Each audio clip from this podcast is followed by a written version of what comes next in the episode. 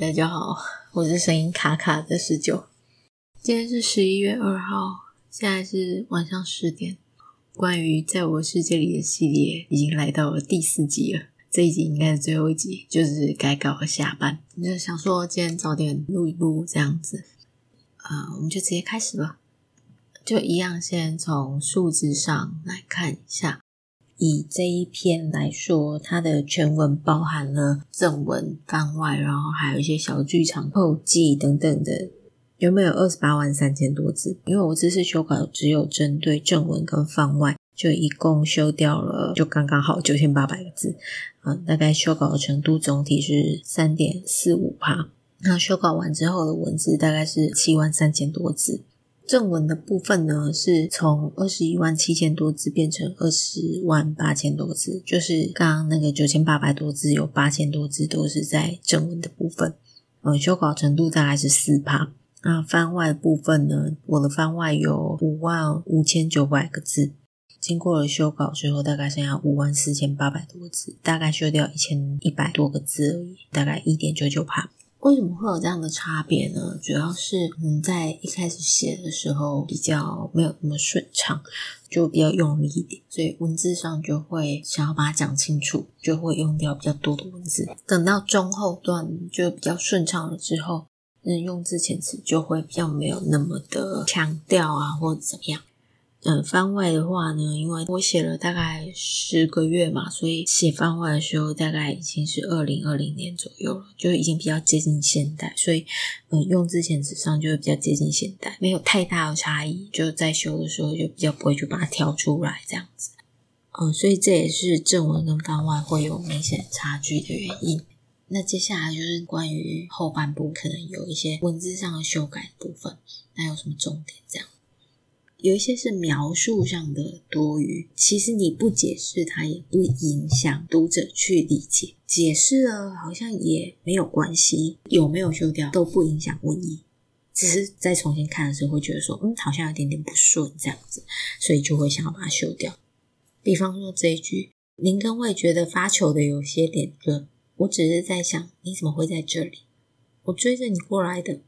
其实这话合情合理，却如同敏感的皮肤被羽毛清扫了一下，突如其来的痒麻，他能感觉到自己的心跳加快，忍不住开了口：“你追来干嘛？”嗯，这是一个对话。首先第一句，林根卫觉得发球的有些脸热。我在念的时候，我就会觉得说好像不是很顺。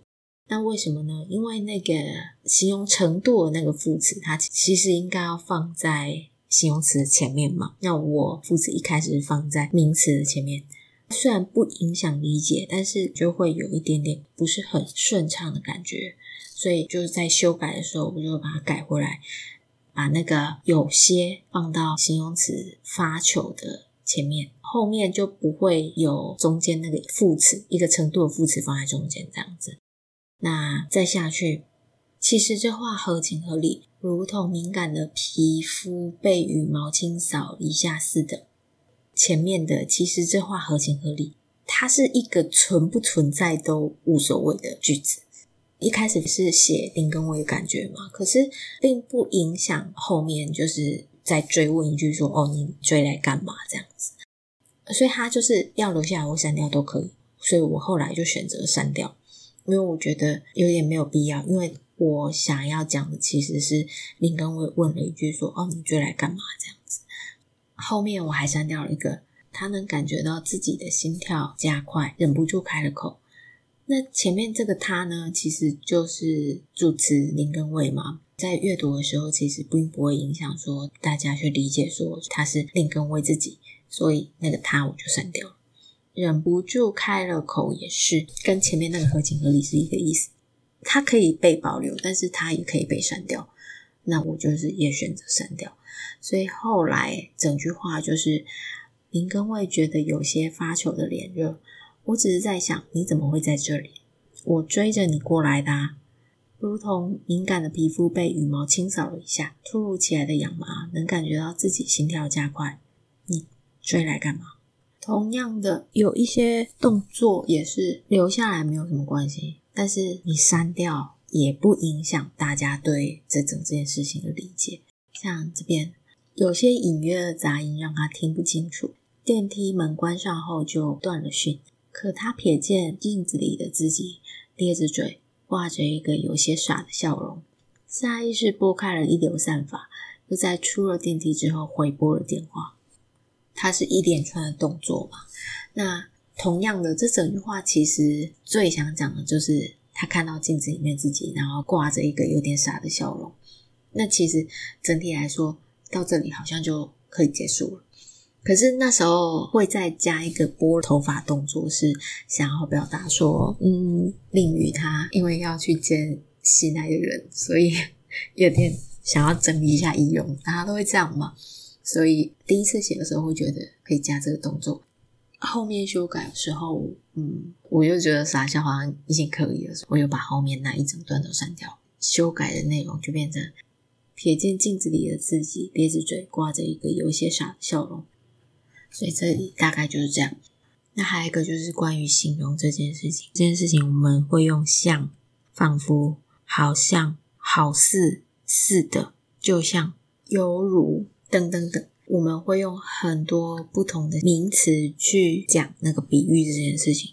因为我很喜欢用比喻，所以呃，我常会遇到那种我在一句话里面用了两个比喻的名词，就会觉得好像有点多，就像是。好像什么什么似的，那其实只要说好像什么什么，这样就够了哦，不一定要把似的写进来，这样子。我觉得那个就是一个可以有可以没有的用法啦。如果想要念的顺，觉得好像什么什么似的，也不会影响到大家的理解。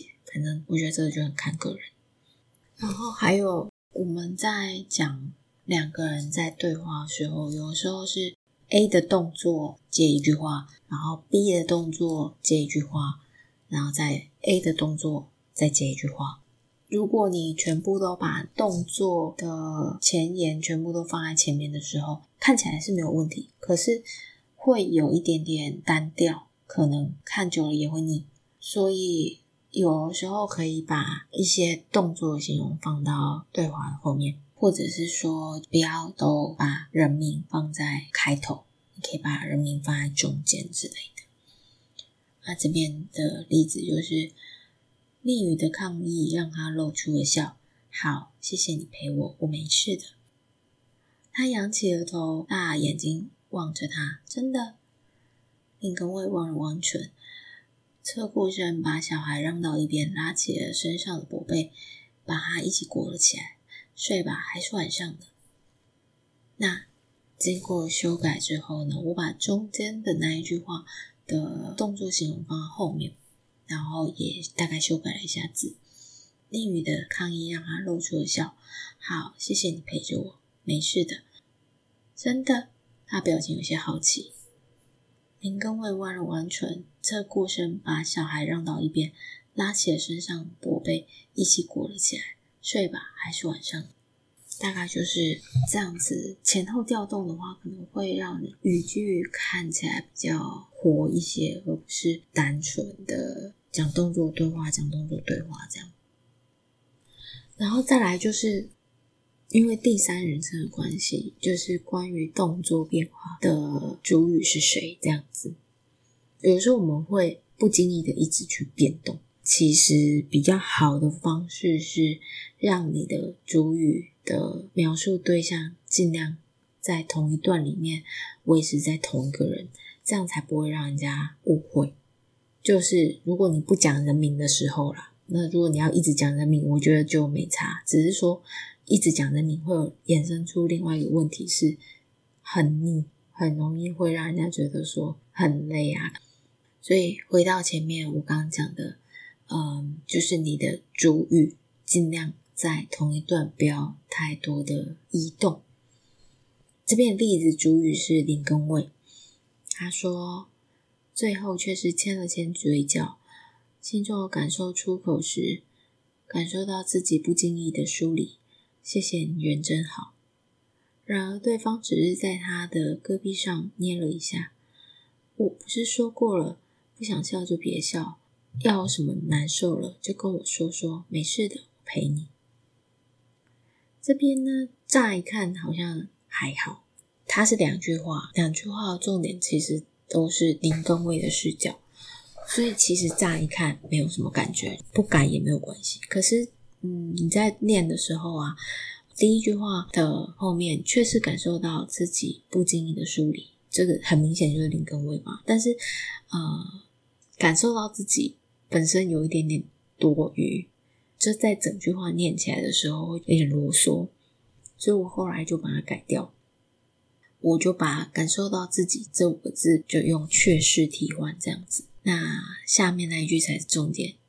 然而对方只是在他胳臂上捏了一下，那个主语依旧是林根卫，可是视角你会感受到讲到了一个对方怎样怎样，就是那个镜头感觉被移动。镜头就移到了舍令鱼，然后他才讲话嘛。可是如果要让这句话更顺畅一点，其实，在前言的地方，他可以停留在林根威这边，他先感受到他自己的感受之后，镜头才移到舍令鱼那边。所以我后来我就把动作改了，这边的。而对方，我就改成定住，定在林根卫身上，就是他自己的感觉，就是上臂被捏了一下，这样，这样镜头就会比较定，不会说移来移去，而且等于说他先感受到自己的感受之后，自然他的视觉就会转到造成他感受的人身上，所以我最后这句话就修改成，最后却是牵了牵嘴角，心里的感受出口时，却是不经意的疏离。谢谢你人真好，上臂却被捏了一下。我不是说过了，不想笑就别笑，要是有什么难受了就跟我说，没事的，我陪你。那同样的状况就是，他们两个在喝酒，然后林根为他借酒消愁，那神灵女就劝他说：“你你不要喝酒了，你吃点东西这样子。”就一开始的时候。舍利鱼倒了一杯水给他，劝他说：“就是你不要喝酒，有事情的话跟我说嘛。”讲完了之后呢，林根卫就说：“我懂你的意思。”接下来的话是那杯清水，林根卫没有喝，他只是喝掉第二杯酒。然后舍利鱼干脆也不劝了，就把点心往他推了推，吃点东西。其实没有什么大问题，只是说一样，我觉得镜头不要这样动来动去，所以。我把大杯清水，林根卫并没有喝，他只是喝掉第二杯酒，跟下面的那个舍利鱼干脆也不劝了，就把点心向他推了推，合并在一起，让视觉停留在舍利鱼的身上，所以最后就变成了前面林根卫还是回答我懂你说的意思，看着林根卫喝掉第二杯酒。舍令鱼干脆也不劝了，就把点心向他推了推，吃点东西。这样子把两句合在一起之后，他的镜头就没有太大的移动，算是简洁一点。我觉得这个就是很个人的，他并不是说一定要这样做，看你自己的喜好而已啊。然后还有有一些描述是空的，他讲这个人的动作，他这个空的动作在阅读的时候不会造成什么阻碍。但是如果他是在对话的状况之下，他就会有一点，你还要空出心神去看这个动作，然后才去接这个对话，感觉好像就会没有那么的顺畅。有时候我就会去删掉一些这样子的动作，前提就是他删掉了不会影响到故事心情，就前提都是这个啦。那像这边一样是在劝酒那里，就舍令宇就。就讲了他自己的前任，就说啊，反正总归一句不适合这样子。就下面就是对话，然后就是林根卫回了一个嗯，就又讲一句动作形容。好，听着他的答案，似乎没什么意见，只是靠在椅背上，也是不行就分手，也没什么好难过，在意也不过是给自己找罪受。低声的咕哝并不激动，只是让他意识到，也许这是对方今天来找他的理由。这是你今天来找我的原因吗？因为他这里是一长串的对话嘛，而且镜头就是在舍令宇身上，所以呃，听着他的答案似乎没什么意见，只是靠在椅背上，就你可以不用讲这个动作，反正他就是一段对话，所以我后来就把这个删掉。然后后面还有一句，只是让他意识到，也许这是对方今天来找他的原因。可是后面的问句也是这是你今天来找我的原因。这两句话其实是重复的，其实没有必要讲两句一样的话。我后来把这一句话删掉，改成另外一句话。后来整句话就变成：嗯，也是不行就分手，也没什么好难过，在意也不过是给自己找罪受。低声的咕哝并不激动，舍令鱼却抚至心灵。这是你今天来找我的原因。大概是三句话融合成两句这样子。一开始为了要让描述顺畅，所以我在呃接续对话的时候，我会用类似对方把问题抛出来，或他听了他说什么这样子的说法，然后再去接上一个对话。可是，在修稿的时候，就会觉得说，好像不用去讲那个听完了什么什么，然后对方才接话这件事情。就像我前面讲过一样，他可以顺顺的下来，我们就让他顺顺下来，不需要去详述前面的东西。就像这边，林根为之于舍令鱼说：“舍令鱼，你图什么？是想看我有多狼狈吗？”面对那平静又有点讽刺的问句，舍令鱼深吸了一口气。林根卫还望着他，却听见了安全带解锁的声音，混着他有些冷然的问句：“如果我想看你狼狈，又何必安慰你？”这边有两个问题，一个是我刚刚讲的镜头移动的问题，就是第二句；然后一个就是镜头定在舍令鱼身上，前面的问句就他一定是听到了嘛，所以。其实也不一定要去讲说他的问句怎么样怎么样，然后是面对他平静又有点讽刺的问句。舍令鱼深吸了一口气，林根伟还望着他。这个地方呢，我把镜头定到了林根伟身上，因为后面却听见了安全带解锁的声音，这个其实是林根伟的角度，所以。我才会把前面的镜头定在林根伟身上。那这样子的话，这整句就会修改成：舍令鱼，你图什么？是想看我有多狼狈吗？他不后悔自己讽刺的问句，却听见了安全带解锁的声音，混着舍令鱼有些冷然的问句：我如果想看你狼狈，又何必安慰你？这样子的话就没有。太多形容动作的东西，但是我们也可以把整句话讲清楚，这样子。就同样的状况，还有另外的举例，就比方说，这里就是林根卫在讲说，哦，如果我是妹子，大概很吃得找。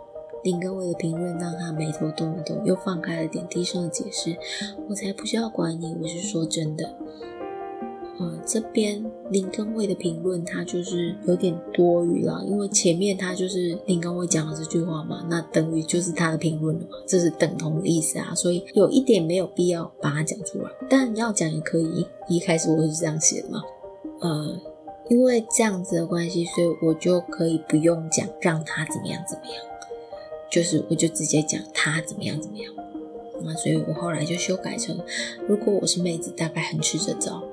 他的眉头动了动，又放开了一些，低声的解释：“我才不是要管你，我是说真的。”也可以让形容是用一个主动的，而不是被动的方式。被动的方式它不是不能用，它是常用的话会有一点不顺。就像你主动去做什么东西，跟被动让人家怎么样，感觉好像有一点。不是很顺的感觉，所以到最后就是，如果有必要的我会留着，可是如果没有必要的话，我尽量会把它改成主动这样子。再来就是一边做什么什么，然后一边做什么什么，就不是说这句话不能用，而是我觉得念起来不太顺，也有一些不需要。就像这边林根卫。边跟他说话，一边有一些不专心，随口应了声好，才发现他不知道是什么任务。其实整个就是想要讲说林根卫有一些不专心。那那个一边跟他说话，就有点不需要去讲，前面他们就是在对话，所以后来变成林根卫有些不专心，随口应了声好，发现不知道是什么任务。而且看起来大概就是这些小问题。这次的修稿就算是结束了，然后这个修稿举例的这个系列，看起来应该暂时告一段落了。最后就是再讲一个关于修稿的小技巧，要怎么样比较顺呢？其实我之前在某本书里面看过，就是你可以把它念出来。嗯，有点迟，可是你一念出来，可能你文字阅读的时候没有什么感觉，可是你把它念出来之后，你就会觉得说，嗯，这里好像不太是人讲的话。有一些小说上看起来很 OK 的话，可是念出来又变得超级迟，就是大概是这样的感觉，可以让对话跟表述的描述上会比较顺畅一点，比较接近口语的感觉，这样子。当然，如果你今天不是要讲一个口语的东西，那我觉得没差。总之，这就是一个去校稿的小技巧。以前大概就是这样哦。大家晚安。